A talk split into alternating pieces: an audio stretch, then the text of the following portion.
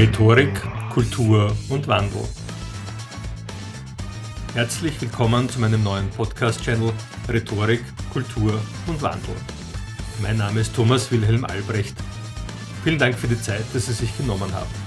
Genießen Sie die folgenden Minuten und mit jeder Minute tauchen Sie tiefer und tiefer in die Welt der Rhetorik und des kulturellen Wandels unserer Gesellschaft ein. Liebe Zuhörerinnen und liebe Zuhörer, herzlich willkommen zu einer Sondersendung anlässlich der bevorstehenden Nationalratswahl in Österreich am 29. September. Ich habe die Rhetorik der Spitzenkandidatinnen und Kandidaten aller Parteien analysiert und die Sommergespräche zur Nationalratswahl 2019 haben ja deutlich gemacht, wie unterschiedlich die Parteivorsitzenden auch wirklich sind. Sowohl Tobias Pötzelsberger vom ORF als auch Katja Wagner von Krone.at stellten ja während der Interviews sehr unterschiedliche Fragen, die man mehr oder weniger tiefgehend beantworten kann. Doch ehrlich, an welche Antworten der Gesprächspartnerinnen kann man sich im Detail erinnern? Wohl an die wenigsten. Keine Sorge, meine sehr geehrten Damen und Herren, das ist ganz normal. Was wir allerdings alle haben, das ist unser persönlicher Eindruck, den wir von den Politikerinnen haben.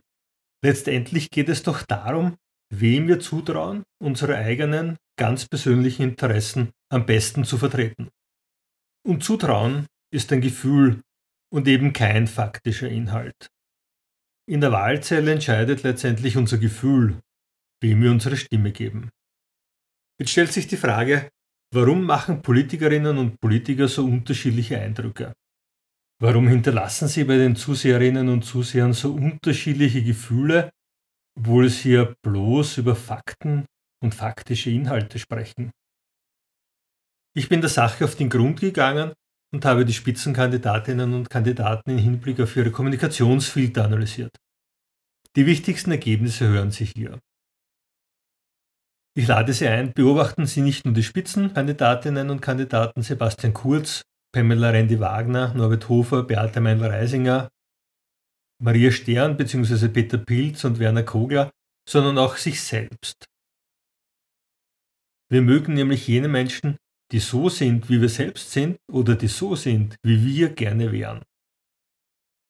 Bevor wir ins Detail gehen, lassen Sie mich noch den Begriff Kommunikationsfilter erläutern. Vom ersten Moment unseres Lebens oder vermutlich sogar viel früher machen wir Menschen individuelle Erfahrungen die wir in einem unendlich umfangreichen Album sammeln. Schon im Mutterleib haben wir begonnen, Erfahrungen zu sammeln.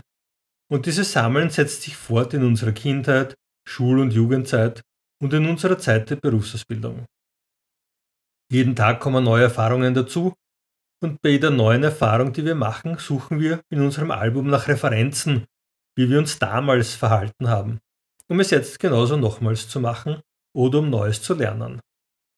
Dieses, unser spezifisches eigenes Album, wird im Laufe des Lebens zu einer Referenz für uns selbst, zu einer Art Anleitung für zukünftiges Verhalten. Wir können also mit Hilfe dieses Albums vorhersagen, wie wir uns in zukünftigen Situationen verhalten werden. Alle unsere Eigenheiten, unsere Vorlieben und unser Charakter sind darin aufgezeichnet und festgehalten. Dieses Album ist unser Unbewusstes, ein enormer Tiefenspeicher der alle unsere Erfahrungen enthält und eine enorme Rechenleistung aufweist. Wir können uns leicht vorstellen, dass jeder Mensch einzigartig und spezifisch ist, dass jeder Mensch im Laufe seines Lebens unterschiedlichste Erfahrungen gemacht hat und auch noch machen wird. Damit wir uns in diesem Album leichter zurechtfinden, ist es sinnvoll, Inhalte zu strukturieren und nach gewissen Kriterien zu ordnen. Die NLP-Spezialistin Leslie Cameron Bandler hat als Ergebnis ihrer Forschungsarbeiten eine Struktur geschaffen, die sie als The Imprint Method bezeichnet. Diese Struktur geht in ihrer ersten ursprünglichen Form auf die Arbeiten des Schweizer Psychiaters Carl Gustav Jung, der als Begründer der analytischen Psychologie gilt, zurück. Bei Jung sind es grundlegende Verhaltensmuster, die Menschen unbewusst zeigen.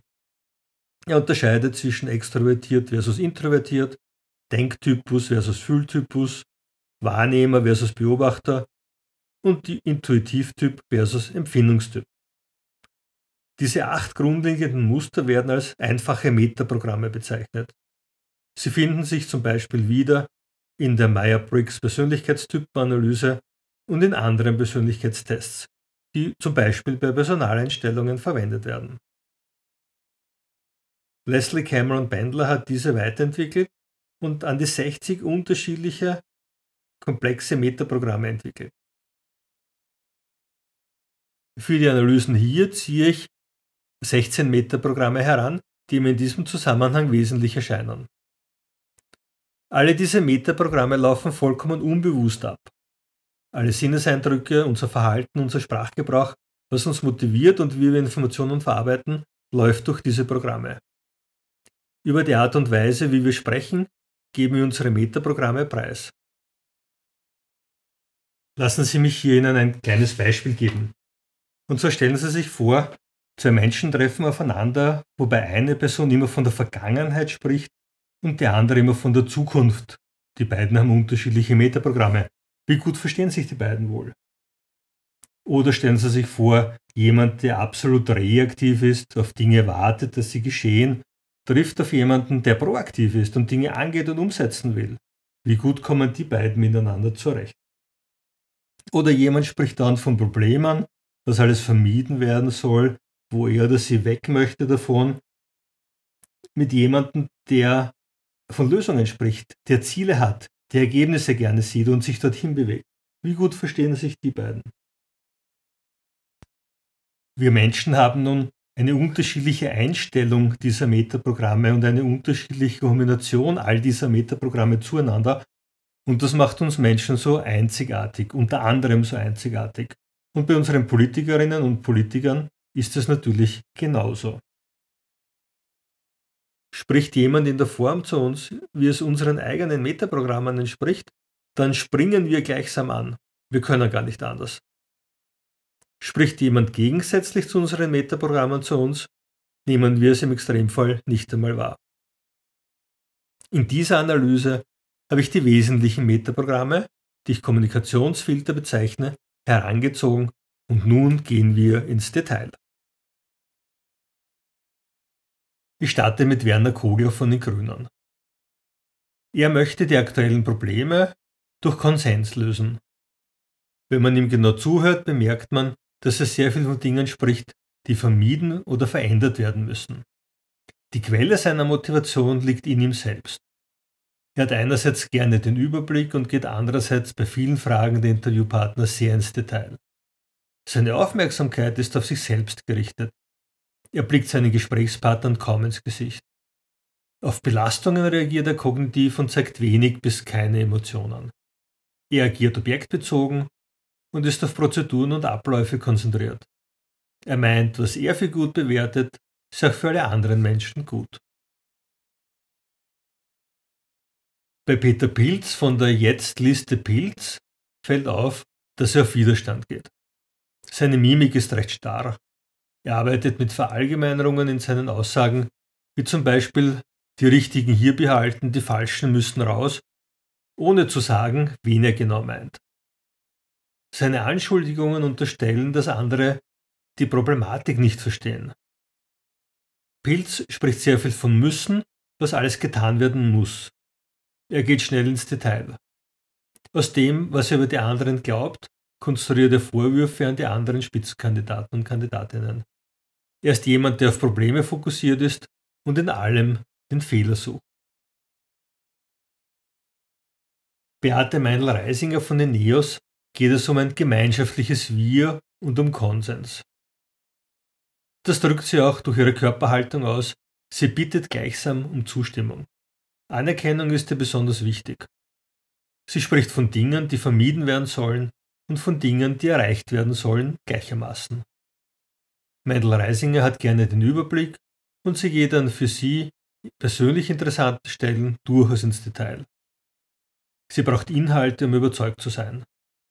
Meindl Reisingers emotionales Verhalten, das sie in ihren Reden zeigt, äußert sich in Gefühlen über eine Sache, über einen Inhalt oder über eine Beobachtung, die sie gemacht hat. Meindl Reisingers Arbeitsstil ist kooperativ. Sie möchte mit anderen arbeiten und Verantwortung teilen. Sie meint, was für sie gut ist, auch für andere gut sei. Sie geht davon aus, dass alle Menschen ähnlich sind. Meindl Reisinger muss etwas sehen, um überzeugt zu werden und zu sein. Sie braucht diese Informationen immer und immer wieder, praktisch jeden Tag neu. Norbert Hofer von der FPÖ agiert wie ein klassischer Unternehmer. Es geht ihm darum, seine Vorhaben umzusetzen, wie zum Beispiel Dekarbonisierung oder die Nahverkehrsmilliarde. Er agiert leistungsorientiert und recht emotionslos. Aus seiner Sicht nutzt er das System von FPÖ und einer möglichen Koalition mit der ÖVP, um Möglichkeiten zu finden, die ihn persönlich weiterbringen. Der ihm zugeschriebene sympathische Eindruck begründet sich aus meiner Sicht daher, dass er reaktiv wirkt, sich kooperativ zeigt, personenbezogen agiert und jedem seine Perspektive lässt. Auf die von Tobias Bötzlersberger gestellte Frage, wie er dazu stehe, als Wolf im Schafspelz wahrgenommen zu werden, ist mir besonders Hofers plötzlich veränderte Körperhaltung aufgefallen, die ich als einzigartig und für ihn unangenehm im Verlaufe des Gesprächs erlebt habe. Pamela Rendi-Wagner von der SPÖ verwendet viele Sprachmuster der Reziprozität, der Gegenseitigkeit. Wie du mir, so ich dir. Oder das ist ungerecht, dagegen müssen wir etwas tun. Sie scheint eher reaktiv zu sein. Sie analysiert und sie überlegt. Sie wartet eher darauf, dass jemand andere Initiative ergreift, auf die sie dann gerne aufspringt. Einen großen Teil ihrer Redezeit verwendet sie zu erklären, was die Probleme sind und dass man endlich davon wegkommen muss. Randy Wagner ist eher durch das Urteil äußerer Quellen motiviert. Sie bevorzugt die Detailebene. Sie braucht Inhalte, um überzeugt zu sein. Randy Wagner reagiert in normalen beruflichen Belastungen im politischen Kontext emotional. Sie reagiert mit einem Gefühl und bleibt während des gesamten Zeitraums bei diesem Gefühl. Das ist erkennbar in ihrer Gestik, Mimik, Stimmlage, Tonlage und Geschwindigkeit des Sprechens. Und zuletzt an den persönlichen Vorwürfen, die sie Sebastian Kurz immer wieder macht. Sebastian Kurz von der ÖVP macht einen eher furchtlosen, unerschrockenen Eindruck. Es geht ihm um Verstehen und Begreifen. Er ist absolut proaktiv. Er ist auf ein Ziel fokussiert, er spricht davon, was aus seiner Sicht gewonnen und erreicht werden kann. Kurz denkt in Optionen und Möglichkeiten. Das hält ihn motiviert. Etwas auf eine neue Art und Weise zu erledigen und neue Ideen zu diskutieren, haben eine große Anziehungskraft auf ihn. Er möchte tiefgreifende Veränderungen und sieht diese als notwendig an, um seine eigenen Werte zu erfüllen. Aus seinen Reden erkennen wir, dass er ganz klare Vorstellungen hat, wie die Zukunft sein soll. Kurz zieht es vor, den Überblick zu haben. Er geht kaum ins Detail, sondern kümmert sich darum, dass alle Beteiligten in die gleiche Richtung gehen. Kurz Richtung seiner Aufmerksamkeit ist auf die Menschen in seiner Umgebung gerichtet. Er schenkt seinen Gesprächspartnern ungeteilte Aufmerksamkeit. Kurz verwendet den Sinneskanal des Hörens, um überzeugt zu werden. Er hört auf das, was gesagt wird. Er sammelt diese Informationen eine Zeit lang, bevor er entscheidet. Kurz reagiert auf die an ihn gestellten Fragen komplett anders als seine politischen Mitbewerberinnen und Mitbewerber. Er gibt relativ wenig direkte Antworten, sondern nutzt jede Frage für eine kurze Spontanrede, seine Botschaft zu vermitteln. Zusammenfassend, ohne hier auf die politischen Inhalte einzugehen, sehen wir, wie unterschiedlich die Spitzenkandidaten und Kandidatinnen agieren und sich präsentieren. So lösen sie bei den Zuhörenden unterschiedliche Gefühle und Emotionen aus, und zwar vollkommen unbewusst.